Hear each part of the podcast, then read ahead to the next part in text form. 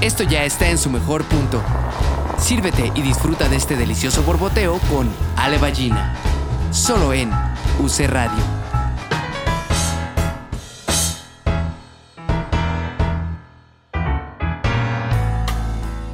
Hola, ¿cómo están? Hoy estamos este, debutando con nuestro café número 19, nuestro 19, nuestra 19, ¿cómo se dirá? Café y invitado y personaje que tenemos enfrente. Y hoy tenemos una mujer que seguramente vamos a necesitar varias tazas de café porque tiene las mejores anécdotas, ha trabajado en los lugares más insospechados y yo la adoro, la admiro un montón y me encanta tenerte aquí, Rosy Pérez. Ah, ya le ballina. Primero que nada, gracias. A mí me encanta más. Y ya soy muy envidiada por una amiga que queremos. Exacto. ya la invitaremos. Ya la invitaremos, ya la invitaremos, ¿no? Pero gracias a ti por invitarme. Qué padre platicar contigo. pues mira, Rosy, plática. Es exacto, es un es justamente una plática de café, entonces lo que por lo tanto mi pregunta, primera pregunta, digo, si estuviéramos en presencial pues te ofrecería un café, pero en virtual vamos a hablar acerca de eso. Así que no hay problema. Y mi pregunta es, bueno, ¿te gusta el café, Rosy?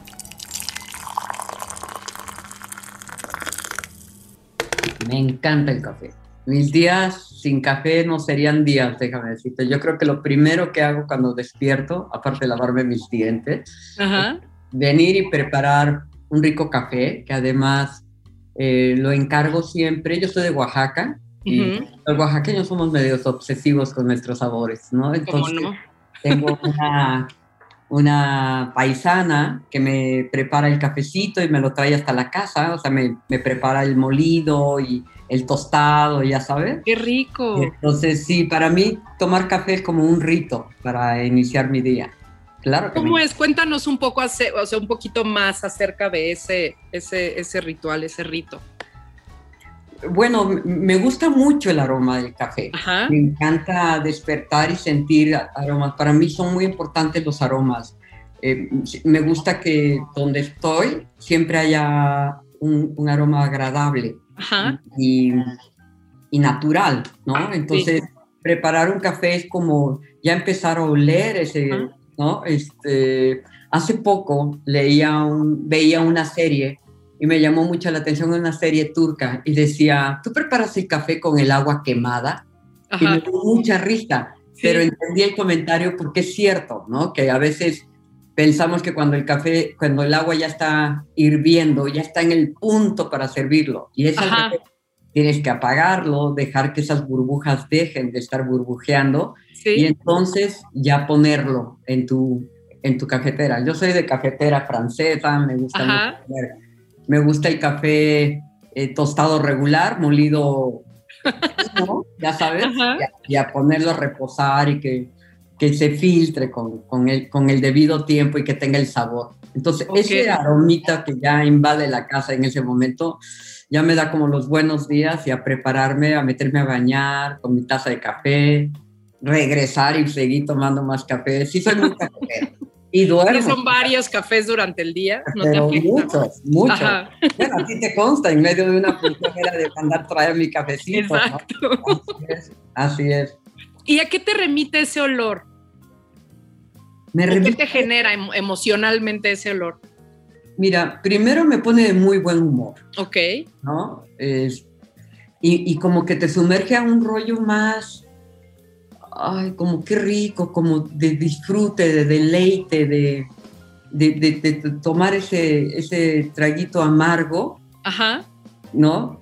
Que, es un amargo rico, porque es un amargo que te, que te activa ya tus, tus gustos, que ya te activa los sentidos, porque eh, ahora sí que entra por, la boca, pero te despierta por todos los sentidos, Eso me provoca el café. A mí el café es algo importante, me gusta, tengo mi rito de mis tazas para tomar mi café, ¿no? Este, tengo mi taza favorita y depende la hora, también es la taza, quiero que sepas.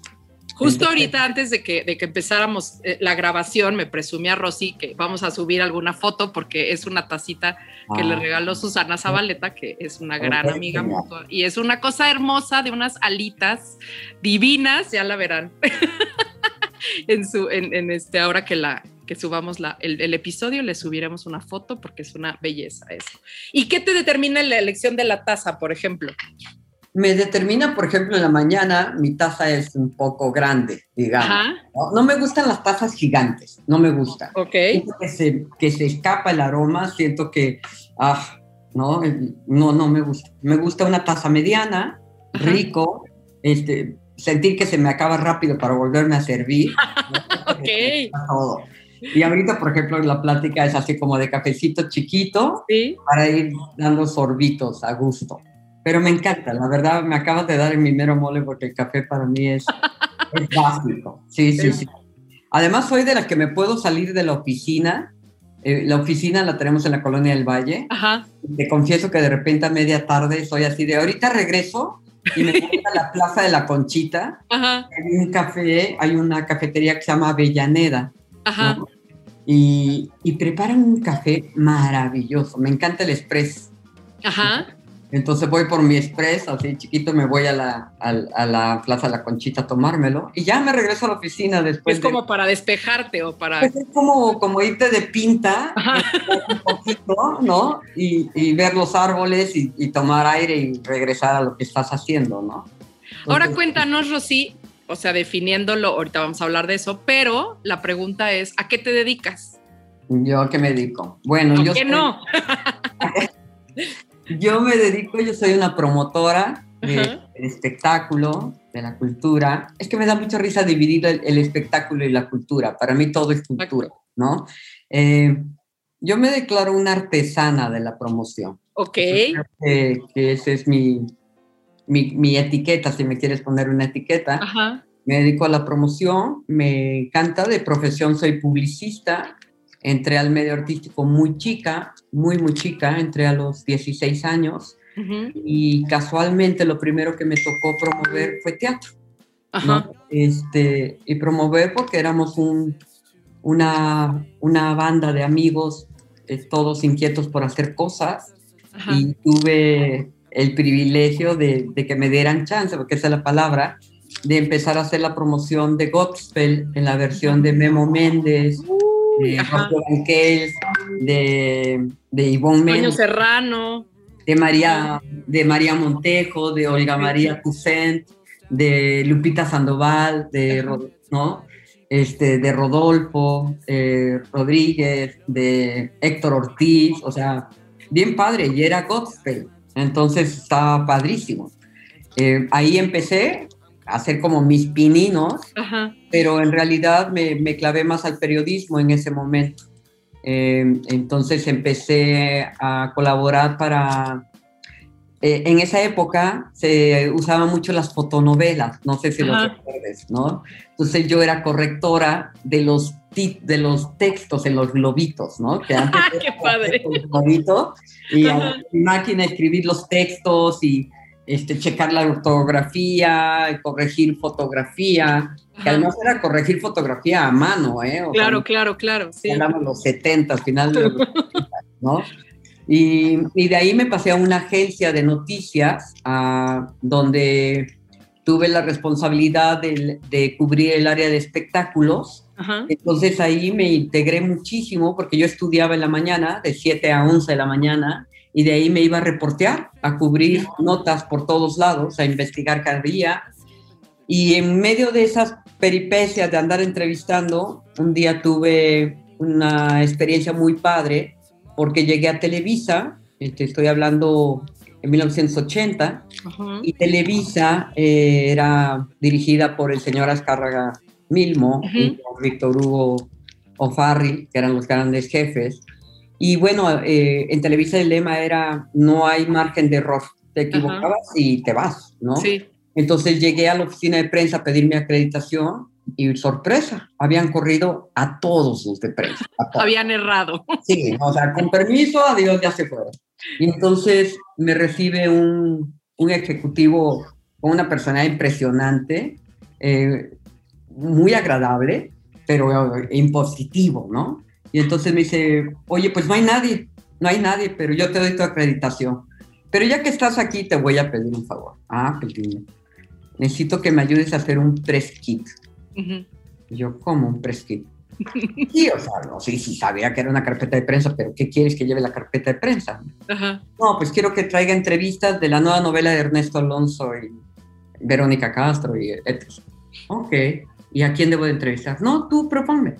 Entonces ahí va tu amiga, entrevistar al utilero, al escenógrafo, claro. de vestuario, porque yo quería los de los artistas, pero para mí era como bien importante mostrar los que hacían posibles. Claro, ajá. ¿no? Entonces a él le llamó mucho la atención cuando llegué con el press kit y que le entregué un montón de entrevistas, me dijo, a ver, a ver, a ver, ¿entrevistaste a todos estos? Sí. ¿Y por qué? ¿No? Si yo nada más quería el elenco. Pues sí, pero esa novela no se puede hacer si no hay un foro, si no hay camarógrafo, claro. si no hay el apuntador, si no hay el director. No, sí, tienes toda la razón. Está muy padre, muchas gracias. ¿Cuánto te debo? Nada. ¿Cómo que nada? No, pues fue un favor, pero ni me conoces. Me dice, ¿por qué me lo vas a hacer? No, no, pues así. Ok. Me dijo, bueno, gracias. Luego te veo. Al otro día regreso otra vez y entonces te estoy diciendo que yo en esa época, por hacer reportera y correctora de fotonovelas, yo al mes ganaba, no sé, 3.800 pesos. sí, sí, sí. Y para mí ya era, pues, no, no es que fuera rayado, sino era, soy estudiante, estoy empezando. ¿no? Ajá. Entonces llegó y me dice, oye, te tengo, ven, te tengo algo para ti. Entonces me saca un cheque y me dice, esto es por el Prestige. Ajá. Y le digo, no, pero pues yo no, yo no pedí un honorario. No, no, no, no, esto es para ti. Y el cheque era de 18 mil pesos. ¡Wow! Ajá. Un trabajo que yo me había aventado en dos días o tres días, ¿no? Y entonces le dije, no, pues yo no puedo aceptar eso, ¿cómo crees? No, no, no, no, ese es tu trabajo y no, no acepto devoluciones. Ahí está, ¿no? Ok, pues muchas gracias, ¿no? Qué rico. bueno. Creo que mi papá me dijo, ¿dónde? Pagan a uno por lo que le ¿Qué pasa? No, pues eran como cuatro meses de mi trabajo, no, bueno, como tres meses de mi trabajo, ¿no? Sí, sí. Este, o, más, ¿no? Sí, como seis meses de mi trabajo. Entonces me, me vuelve a citar y habíamos varios reporteros, uno de la prensa, otro de, del Heraldo, otro de novedades, editores, habíamos varios, y todos, pues súper chavos, todos. Sí. Y me dice, bueno, quiero decirles que como se cambió a todo el equipo, estamos eligiendo al nuevo equipo de prensa, y queremos invitarlos a que colaboren con nosotros. Y pues nosotros, imagínense, súper chavos. Sí, claro, sí, sí, sí, sí, sí, sí, pero uno de ustedes tiene que ser el gerente de prensa. Wow. Y voy a determinar. Y todos así como... Y entonces empieza a revisar súper serio el tipo, ya sabes, los currículums, ¿no? Y pues nuestro currículum era hace tres Exacto, hace Entonces, este, se levanta el súper serio, ya sabe, el señor imponente, y nos dice, estiren las manos. pues ahí estamos todos con nuestras manos. Nos toca y todo, entonces sienta y dice, ok, pues les quiero comentar que Rosy se va a quedar como gerente de prensa. Y yo digo, wow, qué padre. Y, entonces los otros se voltean y dicen, ¿y por qué? Porque Rosy, ¿no? Dice, ¿por qué? Y entonces uno se levanta y dice, bueno, antes que nada, si Rosy se queda, yo me voy porque yo no puedo estar bajo las órdenes de una mujer. 1980, ¿eh? Yo me volteé así de, ay, qué floje. Ok, vete. ¿no? entonces voltea a él y dice, si tú tienes esa mentalidad, claro. Adiós. No, pero no, vete. O sea, adiós. Dice, bueno, díganos por qué escogió a Rosy. Dice, bueno, pues la escogí porque ella hizo este trabajo para mí, pero aparte de que hizo este trabajo, ahorita que yo pasé y les toqué las manos, a la única que no les dudaron las manos es a Rosy.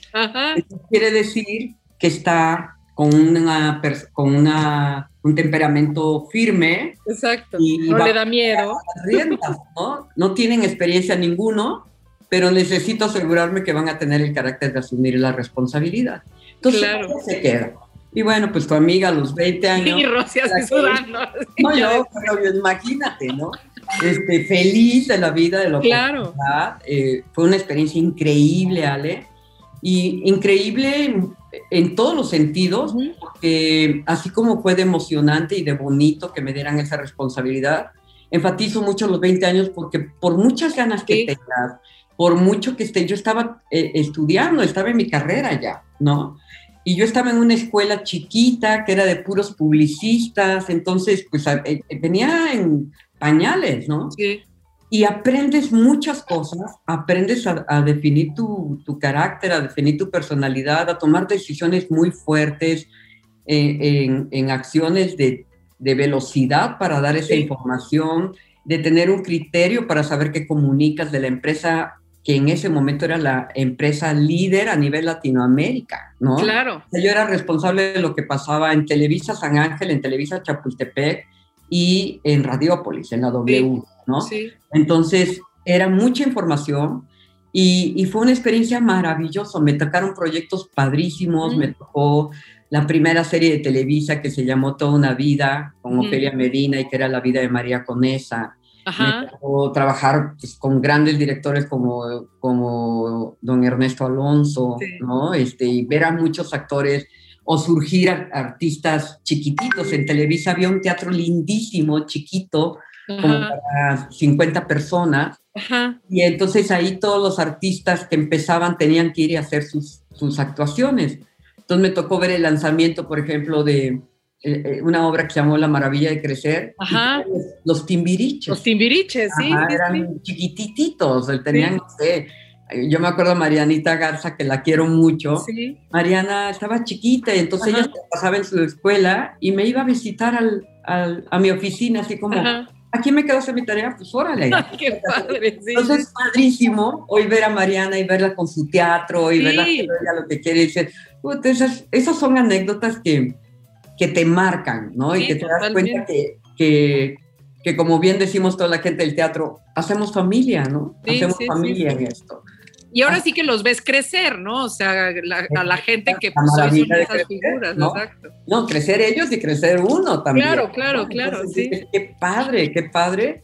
Y ahí, ahí empieza, bueno, mi carrera empieza un poquito antes, pero ahí es como la responsabilidad más grande que en ese momento me pudieron dar, ¿no? Sí. Ahí, ahí, empezamos, mi Ale. Así empezó. Porque es que además, o sea, lo que me encanta de estas historias que cuentas, pues es eso, o sea, desde un lugar como muy cotidiano, o sea, de ser este alguien que estuvo y lo hemos platicado tú y yo, o sea, siempre has estado en el momento adecuado, o sea, te han tocado experiencias y además eres alguien que ha, hecho mucha historia en el medio de, de, la cultura y del espectáculo, o sea, te tocó, digo, ya a ver si nos platicas esas historias, pero ah. pues la primera, o sea, dar a conocer a Mecano en México, ¿no? Este, ah, Toda la historia de Flans, o sea, son cosas que nosotros hoy hemos crecido con eso como público y como espectadores, pero que detrás de eso justo hay alguien que, que, no que no conoces tanto como el artista, pero es como la, la mastermind detrás de todo esto y que es igual de importante, igual como decías,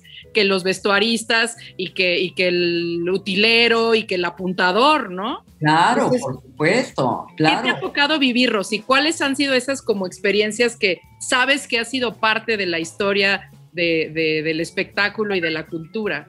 Digo, Mira, vamos a poder quedar años aquí platicando, pero la verdad es que, como tú lo, acabas de decir, yo creo que he sido muy afortunada y, muy iluminada porque como que me ha tocado llegar en el momento preciso y me ha tocado conocer a la gente precisa, que también es importante, ¿no? Justo en ese momento, cuando yo estoy en, Televisa, yo me acuerdo haber conocido a Mildred Villafañe, que Mildred es una persona que, que, ha marcado también mi vida y mi, y mi carrera, porque... Ella, igual que yo, estaba estudiando en la Náhuac este, y ella estaba súper inquieta por hacer mil cosas en Televisa. Entonces nos conocimos casualmente porque ella buscaba una grabadora y la, la secretaria de la oficina era media militar. Entonces, no podemos prestar las grabadoras porque son de los reporteros y aquí no se presta, ¿eh? ¿no? Y entonces yo oigo eso y le digo, ¿qué pasa? Y me dice, ya no, es que quiero una grabadora y quiero que me preste. Pero dije, yo te presto la mía, la persona. Entonces, toma, llévatela. ¿Así? Sí, pues me la vas a regresar, ¿no? Sí, sí, sí. claro, ya regresó, nos pusimos a platicar y entonces me dice, oye, este, tú me puedes ayudar a darme acceso a Televisa porque yo quiero venir y hacer proyectos. Sí, claro, tú cuando quieras venir, ve. Entonces yo le daba acceso y platicábamos y empezamos a ser amigas. Entonces... ¿Ella qué estudiaba o qué hacía? estudiaba comunicación en la náhuac, ¿no? Entonces, un día viene y, y, yo conservo ese regalo de Mildred con, con mucho cariño. Me regala una, una pulserita y me dice, oye, Rosy, te voy a regalar esta pulserita como un pacto de amistad.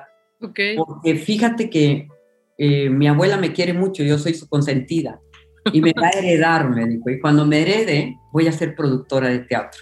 Okay. Y cuando sea productora de teatro, tú vas a ser mi publicista. Ah, pues qué padre, órale.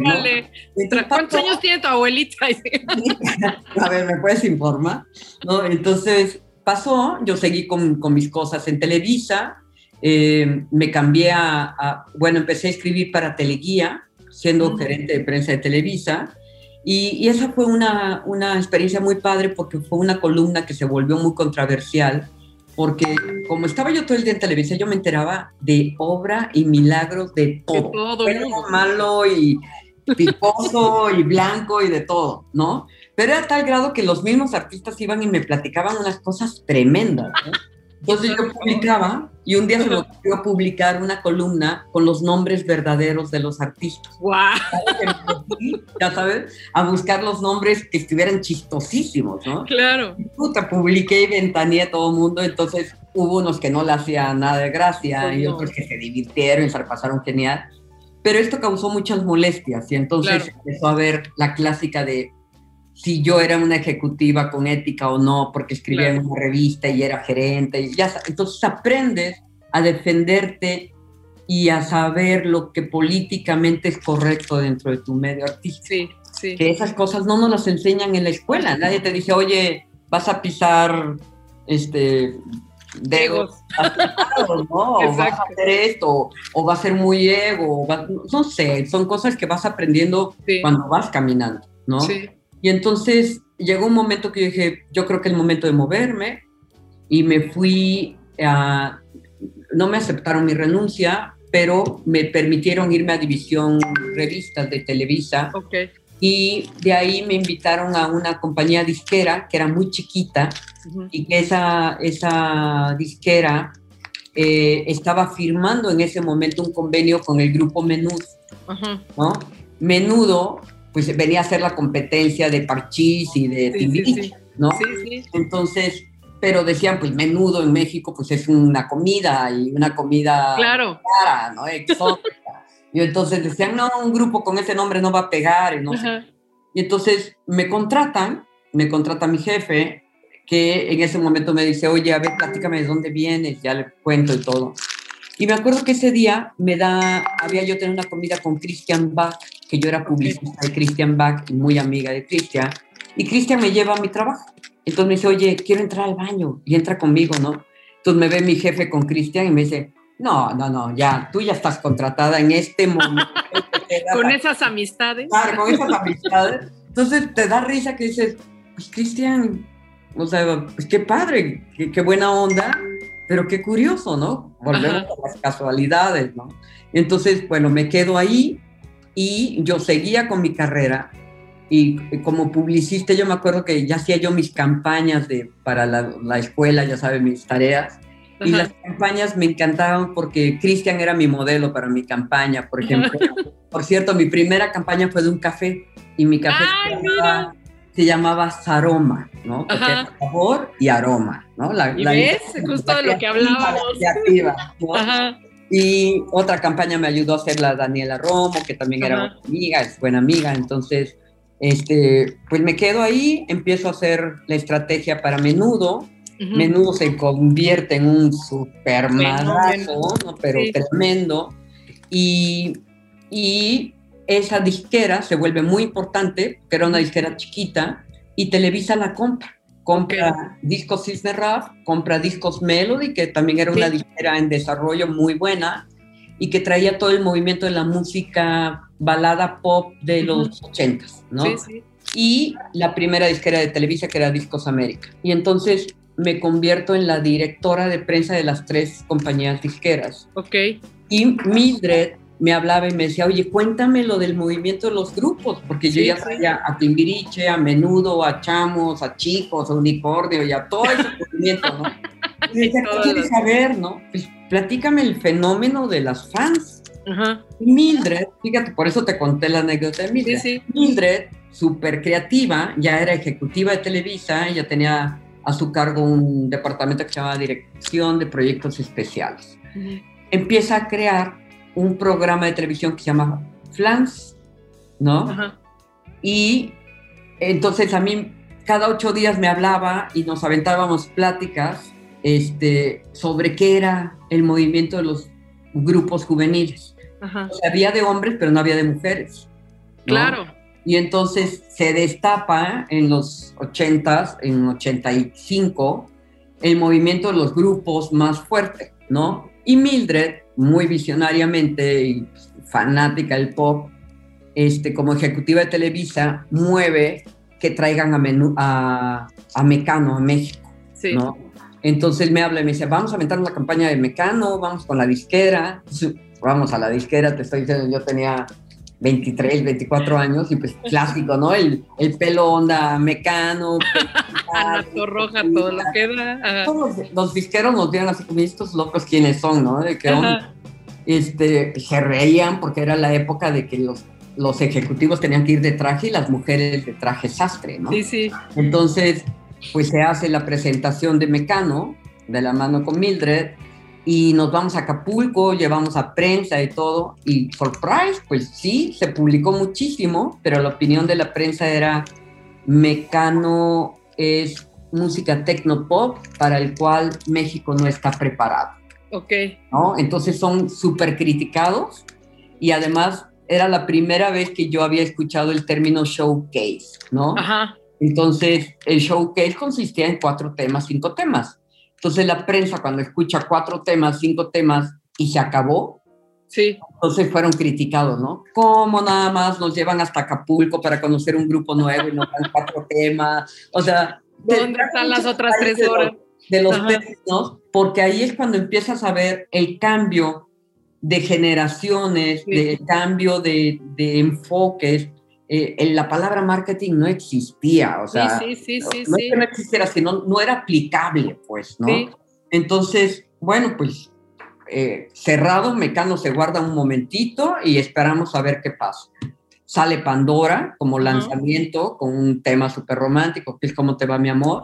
Y entonces Mildred ya tenía preparado el lanzamiento de Flans, con temas de Mecano y temas de muchos compositores, ¿no? Mexicanos también y españoles. Y viene el temblor del 85, mi Alex. Sí, sí. Y nos da una sacudida a todos. Literal. Literal. Y, este, y entonces Mildred dice, paremos el lanzamiento porque pues hay que analizar si el público no lo va a tomar como una ofensa que hagamos un lanzamiento después de que estamos en un duelo y que estamos pasando esto. Y, y entonces después de un consenso, se decidió que sí se hacía el lanzamiento, pero que íbamos a cambiar de estrategia, ya no show, ya no showcase, ya no esto, sino un desayunito, ¿no? Okay. Entonces, hacemos un desayuno para el lanzamiento de Flans y, me divierto mucho porque va toda la prensa, pero entonces había el clásico periodista de repente tendencioso, mala leche, Y entonces les ponemos el, el video de Bazar, ¿Tú te acuerdas Claro, total. que además también Francia revolucionó mucho los videos, o sea, sí fueron como icónicos.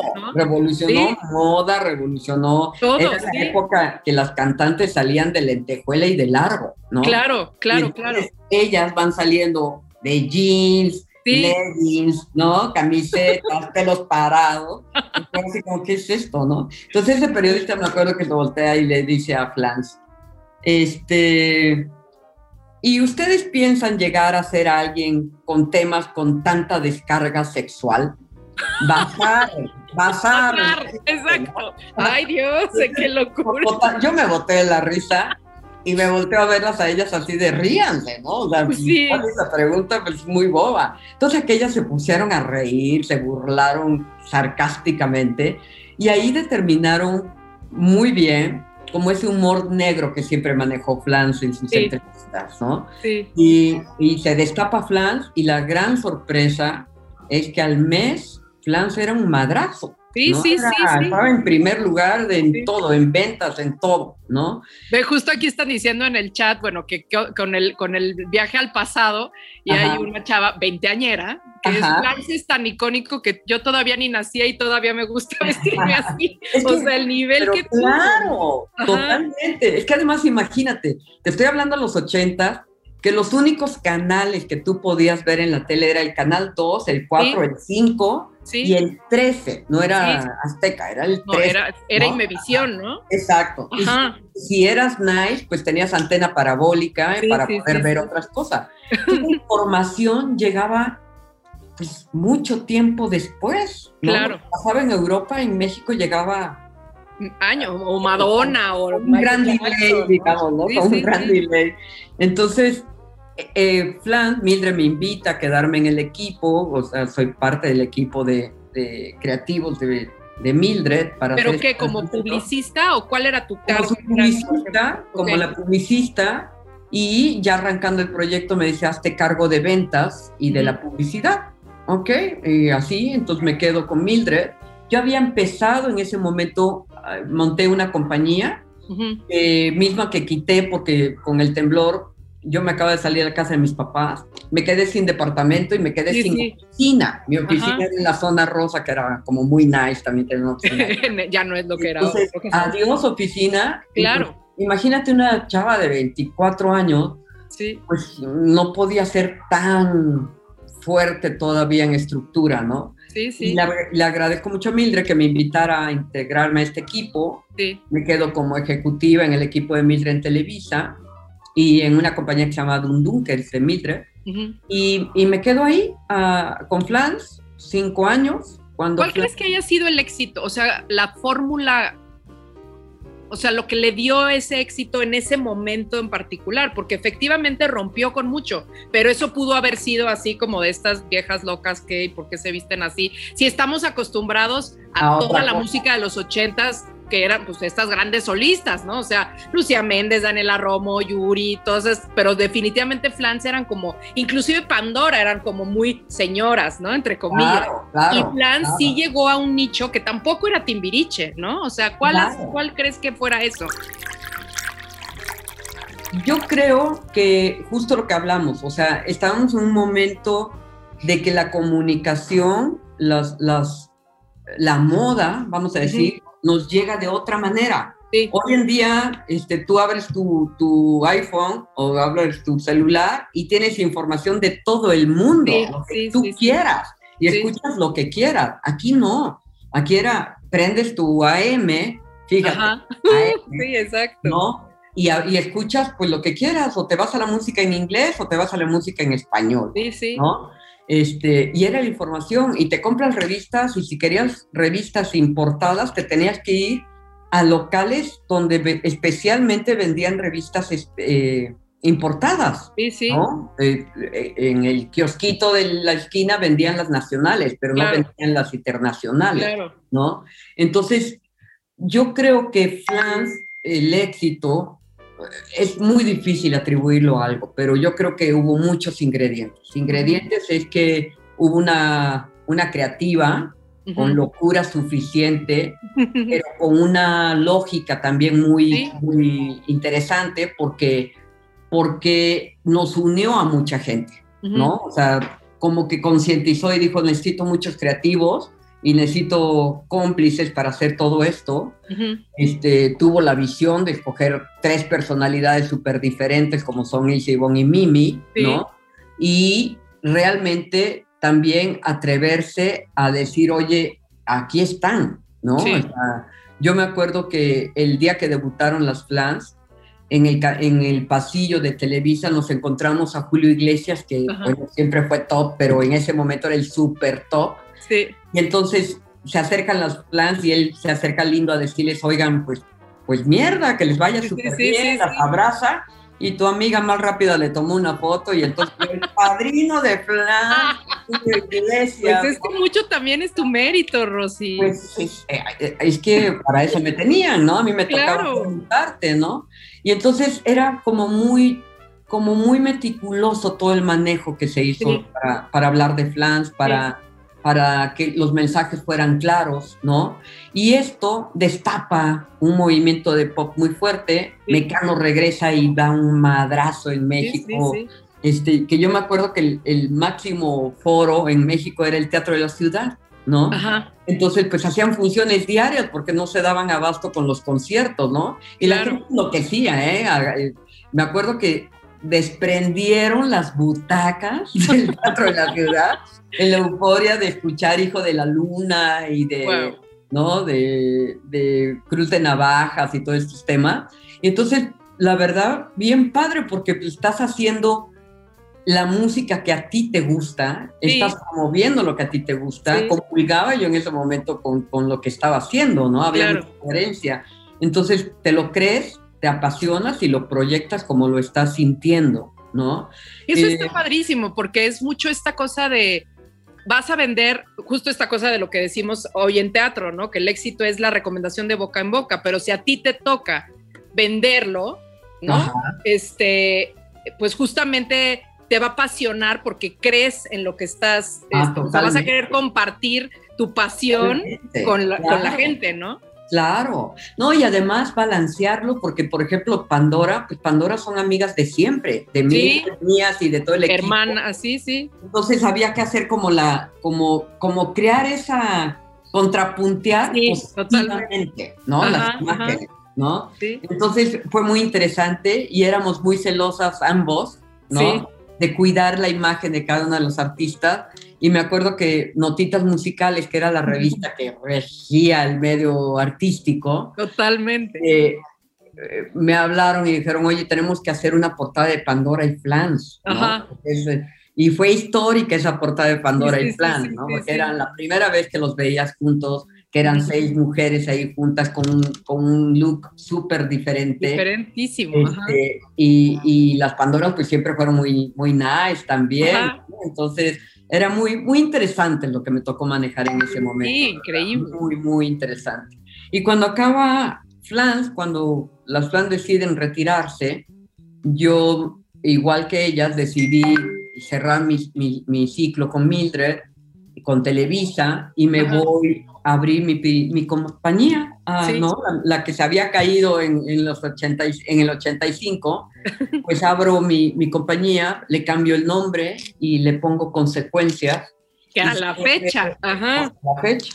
¿Sí? Y, es la agencia, la primera agencia que se, que se estableció dentro del medio artístico como una agencia especializada en posicionamiento de imagen de medios de comunicación y que obviamente me avalaba mucho lo que había pasado con Flans. Por supuesto. Entonces la gente venía y me decía, oye, yo quiero que me diseñes mi imagen. Sea, no, yo, no diseño imagen. O sea, yo posiciono imagen. Claro, tu imagen que tú hagas. Sí, porque también cuando causó toda esta, esta locura, también debo decirte que con el debido respeto a mis colegas, de repente todo el mundo surgió en yo diseño imagen, ¿no? Yo te decir cómo te peines y cómo te vistas. Y, y yo creo que eso es bien, bien difícil y bien delicado decirte que eres diseñador de imagen. ¿Hay expertos? Sí, sí los hay, pero no todos, ¿no? Entonces, eh, puse, como buena publicista, pues me hice una campaña para dejar clara cuál era el concepto de mi compañía y la abro como la primera compañía en posicionamiento de imagen en medios de comunicación. Yo ya me había titulado, bueno, no me había titulado, pero ya había terminado mi carrera de publicista y eh, me invita a Emi Music, fue mi primer cliente para, para, para lanzar proyectos. Y entonces yo me propuse no, no solamente tener una compañía disquera, ¿no? no tener un solo cliente de una disquera, entonces eh, establecí como acuerdos para que no me vieran como otra vez volvió de ejecutiva una disquera, sino claro. que soy una agencia. Entonces, en ese momento fijé muchas cosas para mi compañía, como, como definirme como una artesana de promoción. Y dije, no quiero maquilar, no quiero tener 20 artistas, quiero tener, entonces me decían, pues te puede ir muy bien, pues si te contratan, maquila, ¿no? Y decían, no, no es la idea. Yo creo que la idea es que se vea el trabajo, ¿no? Y si le estoy poniendo consecuencias es porque quiero que haya consecuencias. Claro, claro. Y entonces me toca la oportunidad de hacer la campaña del lanzamiento de La Chica Dorada, Paulina Rubio, ¿no? Sí, Y, y, Paulina es una loca, creativa, que eh, deténla, o sea, dice... Sí, sí, sí, personajazo. Y entonces Paulina, súper creativa y, y súper cómplice, empezamos a planear lo que ella quería, ella tenía claro que ella era la chica dorada y ella quería todo dorado, y hacerle la campaña de la chica dorada y pues se logró un posicionamiento de Paulina saliendo de, de Timbiriche como la chica dorada y creo que, creo que lo hicimos bien y nos fue bien con esa campaña, ¿no? Sí, sí, sí. Fue muy bien. Y luego me, me tocaron campañas muy interesantes, hubo retos muy interesantes como Luis Miguel. Ajá. Miguel me toca en un momento muy difícil para él, porque eh, era en el momento que se anunciaba la desaparición de la mamá de, Luis Miguel. Para él era un tema intocable. Entonces su compañía disquera me contrata para cuidar, fíjate la misión, a ti te vamos a contratar para que no se hable nada de Luis Miguel en los medios de comunicación. Uh. no era para que hablara. Desaparece. o sea, ¿cómo desapareces al máximo? Claro, al sol. Al sol, o sea, ¿cómo Exacto, ahora sí que ¿cómo tapas el sol con el sol? o sea, no, Ale, te confieso que es la, la única vez que yo sí me he sentado a llorar, así de, ¿cómo ¿qué hago? hago? Porque era un momento muy difícil Claro. una demanda con una periodista que era colega y amiga, ¿no? Entonces me habla y me dijo, Rosy, ¿cómo lo vas a manejar? Le decía, yo te quiero mucho, le decía Claudia de Casa, pero vamos a buscar una manera que cuidemos a ti y claro. a Luis Miguel, ¿no? Claro. Entonces, ¿Y qué hiciste, Rosy? No, pues hice muchísimas cosas, fue muy difícil, fue una experiencia súper difícil, pero, pero interesante, Claro, es lo opuesto a lo que normalmente hacías, o sea, el punto es darle visibilidad y ahorita es desaparecelo. Exacto. Y luego me tocaron campañas más sencillas, pero no, no, no más menos light, pero no más sencillas, ¿no? Este, me tocó, me invitaron los Avaroa, que eran, fueron, empezó Gabriel Avaroa como presidente de, de los Grammys Latinos, y me a hacer el posicionamiento de los Grammys Latinos como Lynn Feinstein, que quiero mucho y también le debo mucho, me conecta con los NTV y me toca hacer el posicionamiento en medios de comunicación de NTV latino, porque el NTV gringo, pero era la introducción y en México pues no estábamos acostumbrados a ver, ¿no? Yo me acuerdo que la gente decía, ¿qué es MTV? ¿No? Sí, sí, pues, MTV. ¿no? Entonces me toca hacer una estrategia y ahí hago una estrategia que me permite empezar a producir, ¿no? Eh, yo era la publicista, pero cuando yo empiezo a ver los conceptos que hacía en TV y como buenos, perdóname, pero como buenos gringos, también súper organizados, súper, ¿no? Me, invitaron a, a Miami, me metieron así como un curso intensivo a conocer todo el movimiento, lo que había dentro de NTV. Y entonces conozco sus, sus, sus, intereses, sus objetivos para hacer la fiesta, lanzamiento de la, del canal, para empezar a hacer una campaña de cómo la gente podía identificar y llegarle a un público masivo, ¿no? Y entonces empiezo a proponerles un proyecto y es un proyecto que le llamamos NTV, la gira callejera. Ajá. Y entonces la gira callejera, lo que hicimos fue, usamos unas combis, ellos tenían un convenio con Volkswagen, yo pedí los, las combis y las mandé, que eran de las primeras veces que se usaba que, que pusieras vinil en las, ¿no? Todavía no se usaban los camiones forrados ni nada, eso no existía. Entonces mandé forrar las, las combis con los gráficos de la guía Roji. Ah. Como el Google Maps de hoy en día, ¿no? Exacto. Como las, que no conozcan. Ajá como diciendo vamos a llegar a todas las colonias, a todas las delegaciones con NTV. Entonces hicimos una, una, una estrategia de punto de, de mercado, de, de, de, enfocarnos al público. Y esa camioneta iba con edecanes y con bocinas, usando el sistema, nunca hay un hilo negro, ya todo está hecho. Y entonces le puse las bocinas clásicas de voceo que se usaron desde siempre, con música de Caifanes, de Santa Sabina, de Molotov, de los, eh, ¿cómo se llama? Eh, la, maldita vecindad, este, los hijos del doctor Cerebro, o sea, eran todo. Estaba de modísima. Todo, todo. Y entonces hacíamos encuestas en puntos claves, nos íbamos a la UNAM, nos íbamos a la NAWAC, nos íbamos a, universidades, nos íbamos a antros, nos íbamos a metros y, hacíamos encuestas a la gente, oye, ¿tú sabes qué es en TV? no. Ajá. Ir a un concierto, a escuchar a Santa Sabina, entonces sí. Bueno, contéstame tres preguntas, ¿no? Entonces, iban a estar perdidos.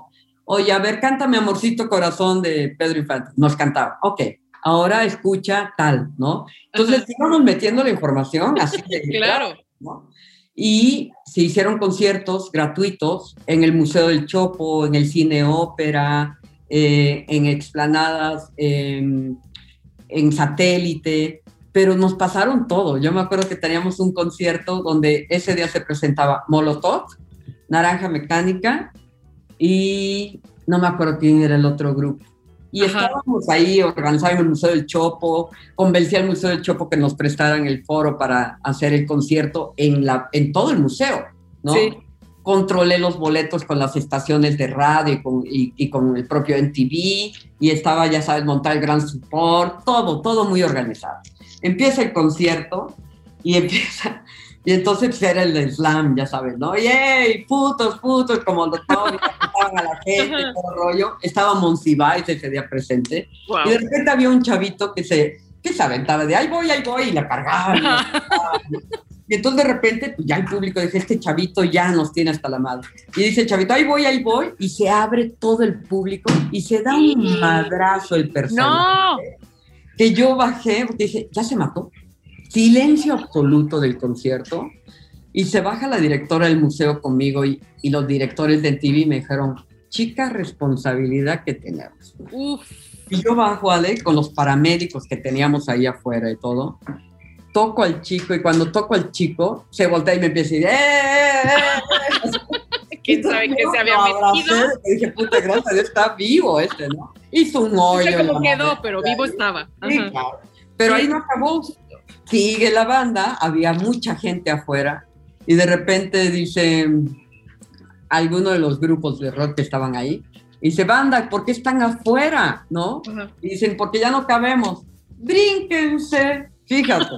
y me dan portazo, ¿no? Y yo, no, no, no, yo llevaba seguridad. Claro. Y unos tipos de este tamaño que yo nada más me acuerdo cómo me levantaron. así, adentro, ¿no? No, no, no, no, o sea, vamos a abrir puertas. O sea, si ya nos dieron portazo, vamos a abrir puertas y dejen entrar a todo el mundo. Y ya entró todo el mundo. Estuvo padrísimo el concierto. Claro, tuve que pagar desperfectos del museo. Además, estamos hablando de que no existían los conciertos masivos como ahorita, o sea, no, no, había Palacio de los Deportes, no había Estadio Azteca, no había Auditorio Nacional, o sea. No, exacto, exacto, empezaba el Auditorio Nacional. Exacto. Y el Azteca, pues no era para tanto, porque era muy grande para esto, sí, Sí. Entonces sí fue muy interesante, fue padrísimo. Este, y yo le agradezco a TV porque realmente ahí fue mi, mi debut como productora, ¿no? TV ahí fue clave y, y, pues fue una experiencia padrísima. Creo que nos quedamos como tres años con ese proyecto y fue muy interesante. Fue muy interesante conocer a todas las bandas de rock, afianzar más mis relaciones con las disqueras, divertirnos.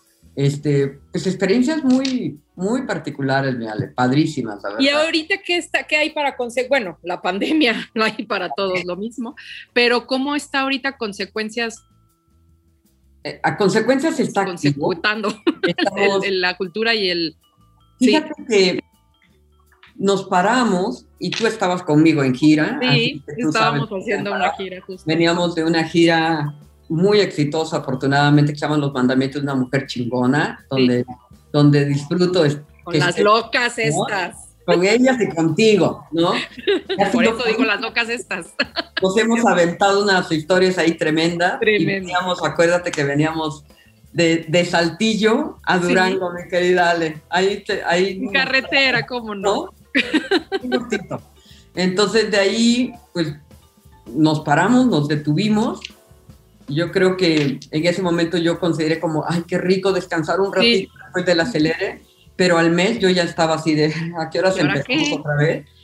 Fíjate que muy afortunada porque no me he detenido, porque nuestros clientes de promoción, o sea, consecuencias, eh, es una agencia que ya no se dedicó solamente a posicionamiento de imagen de medios de comunicación, entonces tengo como mis clientes de, de, promoción, mis clientes de representación, que Susana Zabaleta y Matías sí. y Pisano, y mis proyectos de producción, ¿no? Entonces, el área de producción, pues parados en seco porque no podíamos hacer nada. Sí. Planeando, seguí planeando cosas que, este, que las tenemos ahí ya nada más listas para meter al horno, pero seguí con campañas de promoción, eso Y hemos... Porque pues, hubo que adaptarnos, ¿no? Digo, lo hemos hablado mucho, pero pero justamente es cambiar la estrategia de las formas, ¿no? Y de los, de los modos, ¿no? Claro, entonces organizamos ahí una, la primera conferencia que me acuerdo que organizamos todos en grupo, pues fue justo para hablar del teatro, qué iba a pasar con el teatro, sí.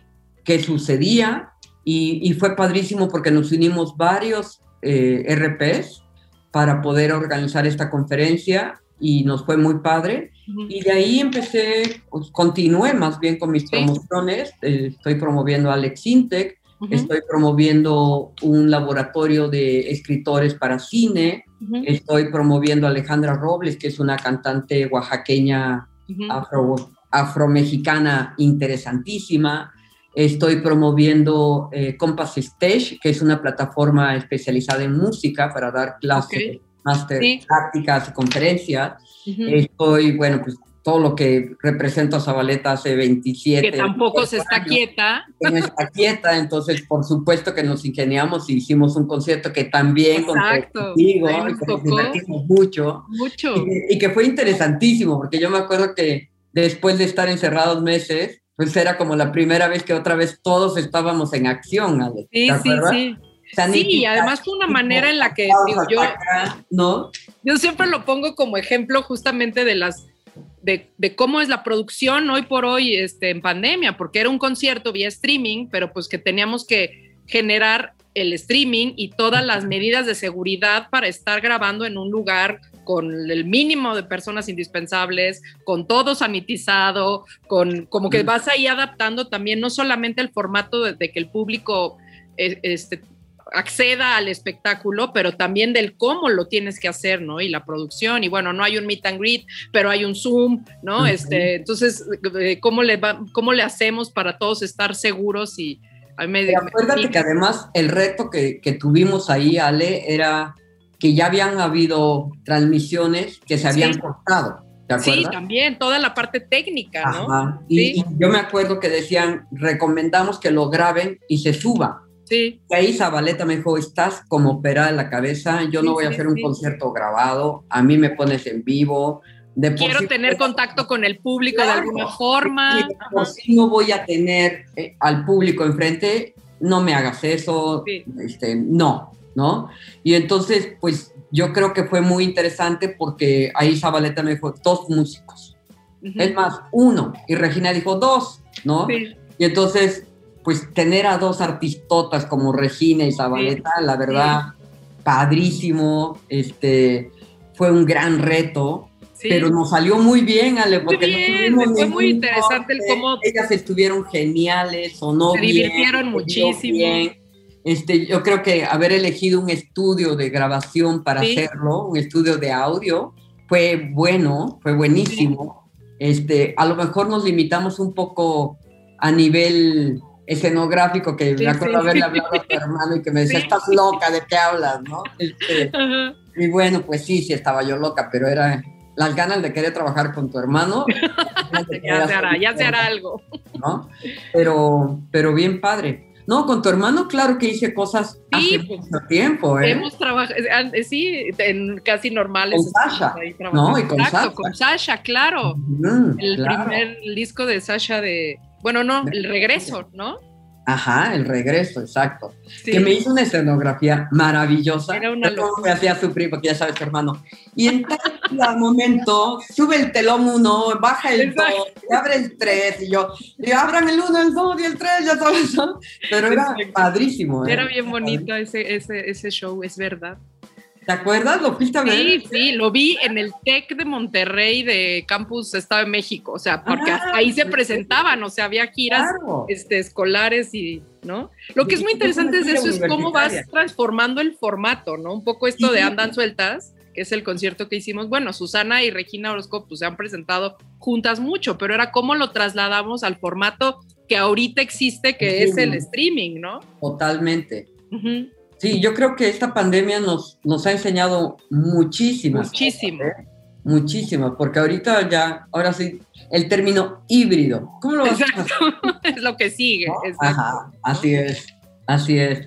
Me parece muy, padre. Bueno, obviamente anécdotas hay millones, Rosy. A mí te digo, me encanta eh, escucharte y, sé que detrás hay además miles de, porque has estado ahí, repito, ¿no? En estos momentos históricos para el espectáculo y la cultura, ¿no? Y, y porque eres alguien que le gusta trabajar, que le apasiona lo que hace que, y que lo sabe comunicar y lo sabe compartir, más allá de saberlo vender, que era esto que decías. Y creo que esa es la diferencia en no ser alguien que, este, Mm, que, que, se dedique a, crear imágenes, porque tú más bien crees en lo que estás viendo y eso lo vas a compartir con la gente, ¿no?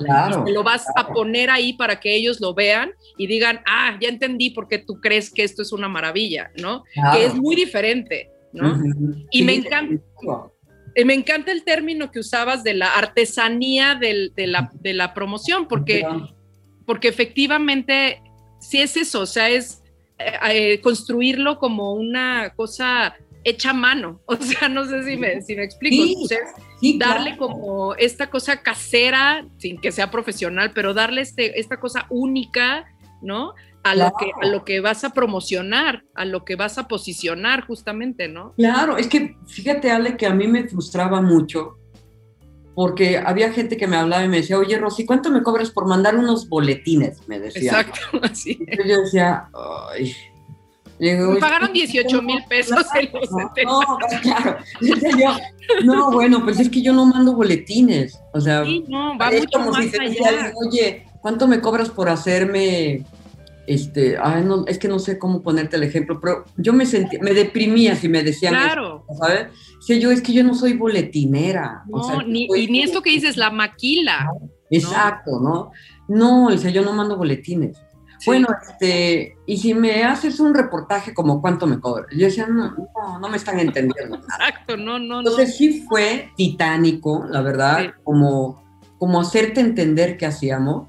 Y déjame decirte que cuando empecé, yo me acuerdo que un periodista me dijo, Rosy, no es mala onda, pero si duras un año con tu agencia, date por bien servida. Y mírame. Y tengo 30 años. Exacto. Además, lo más bonito es que hoy en día existe un colectivo de RPs, Este, que estamos padrísimos todos unidos ahí haciendo movimientos y tenemos la misma mentalidad. Y ¡Qué padre!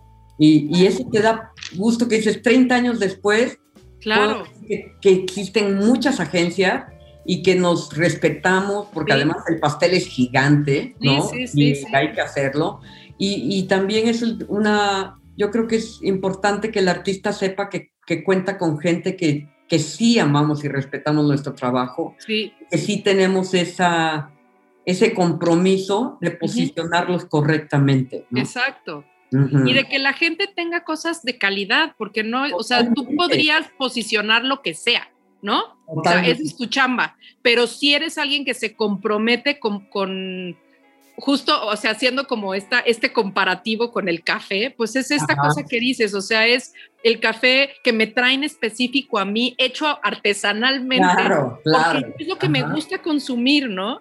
Y esta parte que decías que me parece, siempre hacemos como esta comparación, ¿no? De lo, de lo que cada quien toma café, todo mundo tomamos café, pero de, de, una manera muy particular y tiene que ver mucho con lo que nos apasiona de la vida. Y a ti obviamente te apasiona lo que haces. Totalmente esta cosa del trago amargo. Me, me, fue muy chistoso que decías del trago amargo, pero qué rico, ¿no?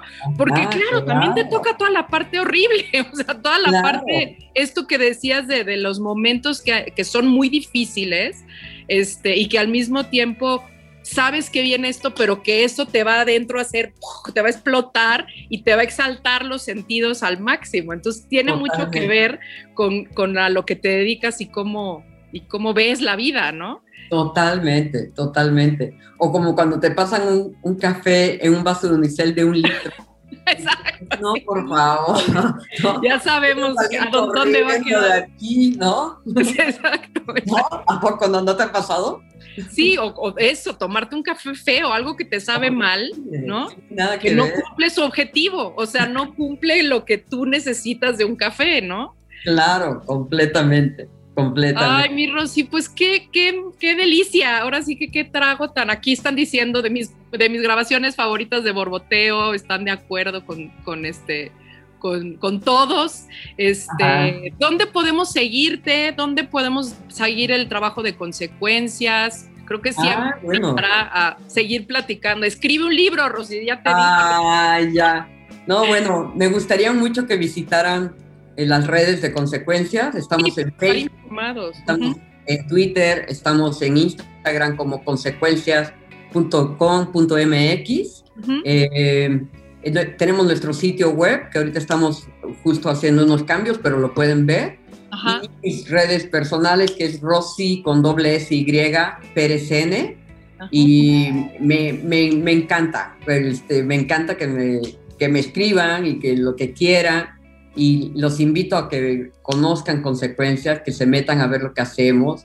Y también decirles que, que cuentan con una complicidad, sobre todo porque toda la gente que estamos en la industria a veces eh, también vemos como cosas inalcanzables, ¿no? Vaya, a mí me ha pasado que mucha gente dice, pero ¿cuánto vas a cobrarme por hacer eso? ¿No? O a mí me llegaron a publicar de Rosy eh, factura en dólares, me acuerdo, y yo me reí. Entonces, eh, la verdad es que yo valoro mucho el, trabajo de todo mi equipo, pero, pero me interesa mucho más seguir en este medio eh, con el respeto que se merecen todos y me interesa mucho ser cómplice de la gente que le interesa hacer cosas. Me encanta, eh, a veces he sido eh, subrayada y calificada como es que te gustan puras cosas complicadas y culturales, me dicen. Entonces, me gusta todo, me gusta lo que tiene calidad. Tengo un eslogan muy sangrón, pero dice consecuencias exclusivamente artistas con talento. Pues es que sí. Pues, ¿no? Sí me gusta promover lo que es bueno, porque yo creo que al, público hay que decirle lo que hay que, tomar. Eh, tengo el, el privilegio de, de, que me inviten a hacer proyectos con gente tan talentosa como tú, como tu hermano, como Diego El Río, como Aurora Cano, como Bárbara Colio, como Nicolás, ¿no? Este, Alvarado, muchos proyectos. Y entonces yo les, yo les propongo a todos los que nos escuchen que si tienen ganas de hacer algo, que si necesitan un equipo y un cómplice, cuenten con consecuencias. Tómenle la palabra. De verdad, ¿no? Se lo digo de verdad, que no, que, no vean que no vean una barrera en un costo. Yo creo que eh, me siento tan segura de darles consecuencias que el dinero es una consecuencia. Claro. O sea, no, no, hay que, no hay que etiquetar y limitarnos. Yo creo que lo que es importante es promover. Ha, ha, sido a veces, mira, por ejemplo, yo me he clavado mucho a promover danza. Me encanta la danza. ¿no? Y, he tenido gratas experiencias con la danza, porque me acuerdo que una vez me buscó Tania Pérez y se llenaron tres, tres bellas artes continuos, ¿no? Y entonces me decían, pero es que la danza nunca se llena, o sea, pues porque no la promueven, pero si la promovemos, todo el mundo se va a enterar. Claro y he promovido a Accenti, he promovido a Coral Sayas, y he promovido a Andrea Gabilondo, y he promovido a muchos coreógrafos. ¿no? Aquí preguntan que si solo artistas. ¿Cómo? Que si solo hay, es promoción de artistas. No, yo promuevo artistas, he promovido deportistas, he promovido doctores, déjame decirte, he promovido escritores, he me ha aventado, mira, dicen que es perico donde quieres ver, soy publicista, ¿no? soy publicista. Entonces, lo que me pongan, claro, me apasiona mucho más la parte artística. Pero, por ejemplo, soy la publicista de Patricia Guerra, que es una gran deportista, que ha cruzado el, Canal de la Mancha nadando, que se ha aventado a, recorrer eh, la bahía de la, de, perdón, en Loreto, en La Paz, nadando, este, siempre por causas nobles. Claro, claro. Y, es una deportista que yo respeto muchísimo y que tenemos muchos años juntas, ¿no? He promovido al doctor Chang, que es un gran, gran cirujano. Y dime qué hago yo promoviendo un cirujano. sí, sí lo he hecho, también lo he hecho. ¿no? Posicionado. Ajá. Es, promuevo la Expo Soundcheck, que la Expo Soundcheck se las recomiendo a todos. Este, es un montaje interesantísimo en, la, en el World Trade Center, donde van todos los proveedores de todo lo que se requiere para montar una producción.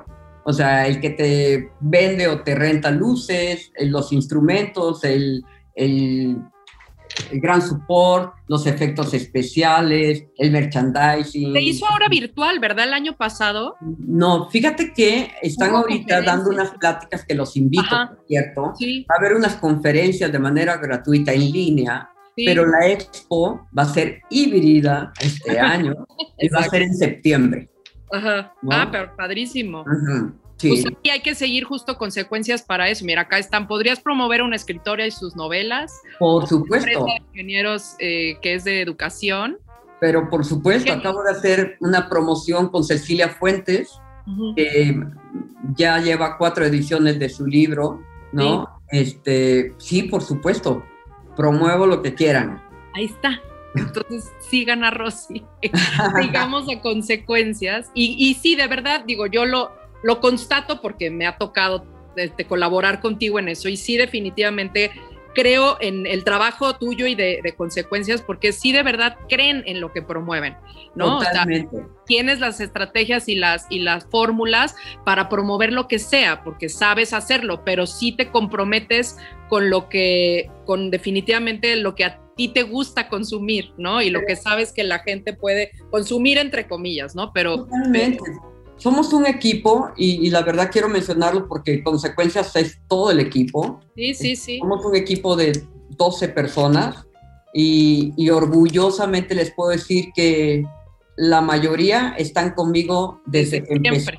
Ajá. ¿no? Y digo la mayoría porque los otros son, son más jóvenes y yo creo que también siempre hay que combinar y equilibrar el equipo, experiencia y, ¿no? y conciencia y, y frescura y tenemos gente muy joven con nosotros, especializados en informática. Por supuesto, hoy en día si no tienes redes sociales, si no estás actualizado en redes sociales, estás perdido. Entonces ahora sí que promuevo, como digo, desde TV Notas hasta Proceso, ¿no? Y ya se incluyen las redes sociales. Entonces, estamos, estamos para apoyar y para promover lo que ustedes nos, nos inviten a promover.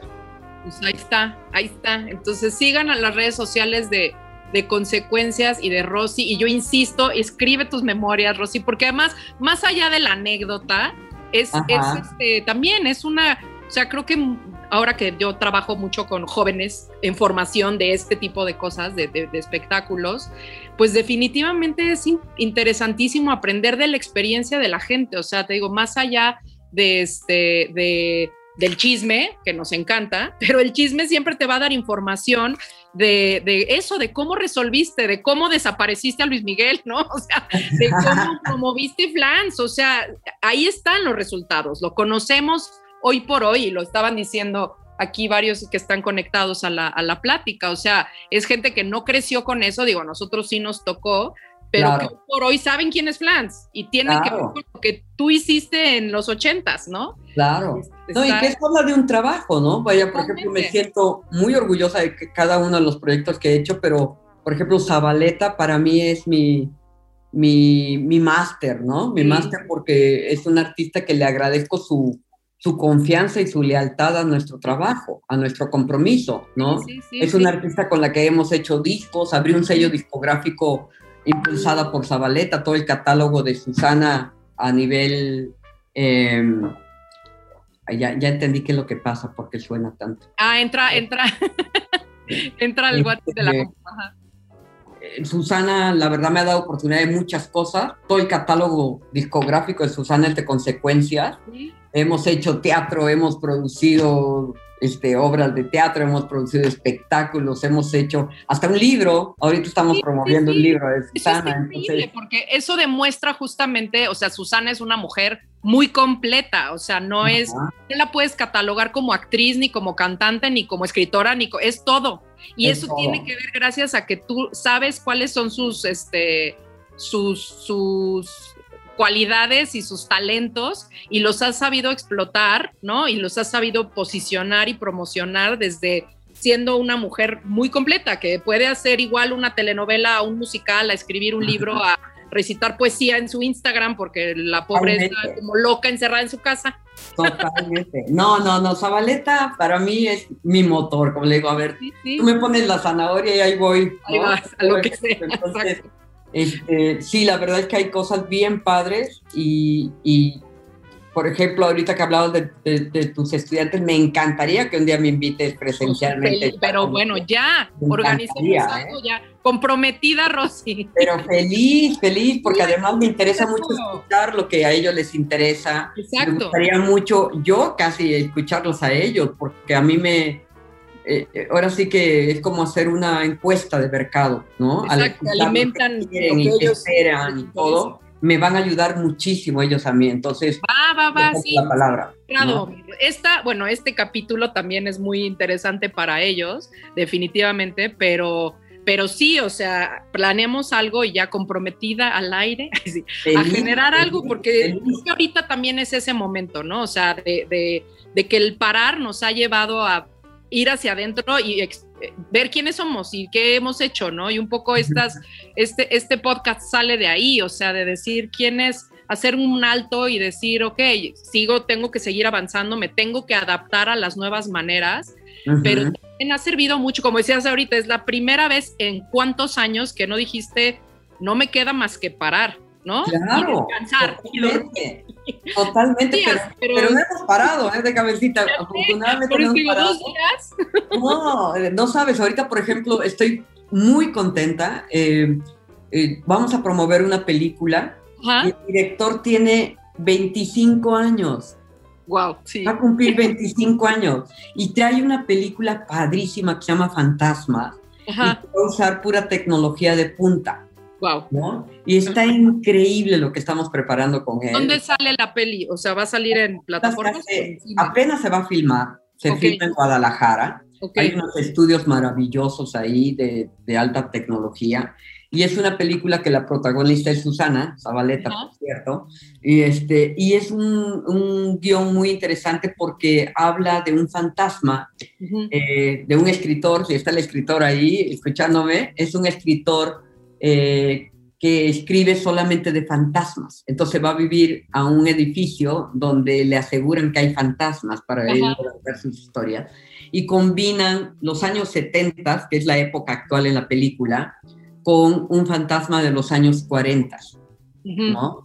Entonces está padrísimo que mezclan los el blanco y negro con el color. ¡Qué padre! Entonces hay una, ya no les platico más, mejor otro día les muestro todas las imágenes y todo, y está padrísimo, está padrísimo. Está interesante porque es justo de lo que hablábamos, o sea, el cómo entiende el mundo ahora este, la gente y cómo, o sea, esta cosa que decías, tú, tu relación de, con Mildred empezó por una grabadora. Eso ahorita ya no sucedería. O sea, si la tuviéramos. Ya no se usa, sacas el celular y lo grabas. Tu iPhone y no te necesitaría y Flash no existiría, ¿no? claro. A ese nivel.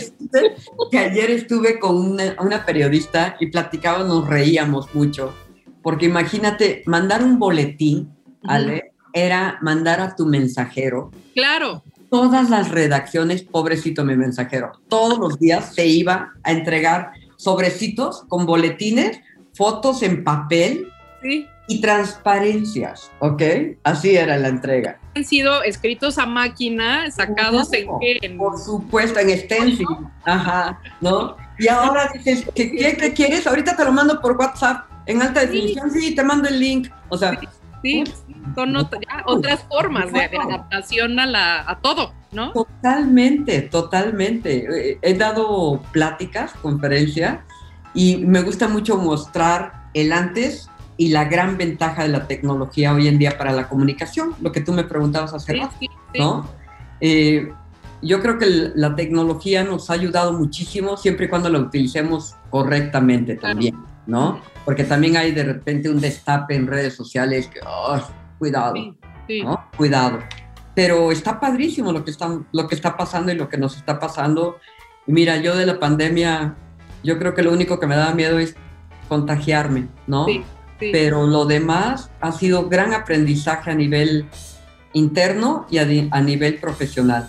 Y me encanta porque, gracias a Dios, tengo un chorro de trabajo y quiero seguir teniendo mucho, entonces, pues inventarnos más cosas. Y reinventarnos, exacto. Ay, mi Rosy, pues qué, qué otra vez, que agasajo, que deleite. al contrario. Usando tus palabras de, de, de, café, ¿no? Este rito y esta esta, este momento sabroso que no fue trago amargo para nada. Este, te agradezco muchísimo tus. No, al contrario, alegras por invitarme. Hagamos cosas, esto, o sea, este, proponemos el, no sé, plática, taller o lo que sea, porque creo que tienes muchísimo que compartir y te tomo la palabra.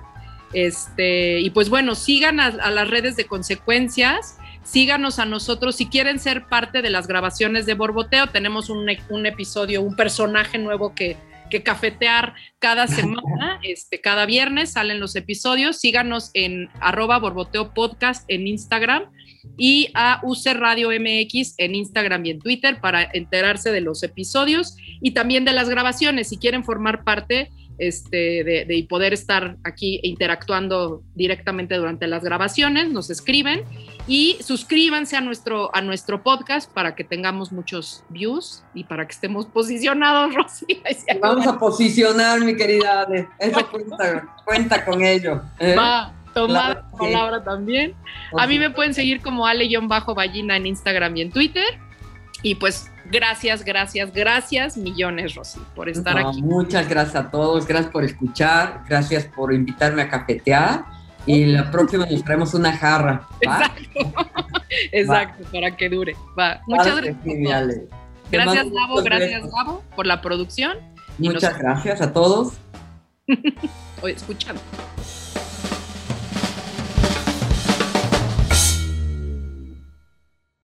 Este cafecito estuvo buenísimo. Recuerda que tenemos una cita la siguiente semana para una charla más. Encuentra más Borboteo en nuestro Instagram, arroba Borboteo Podcast. Esta fue una producción de UC Radio.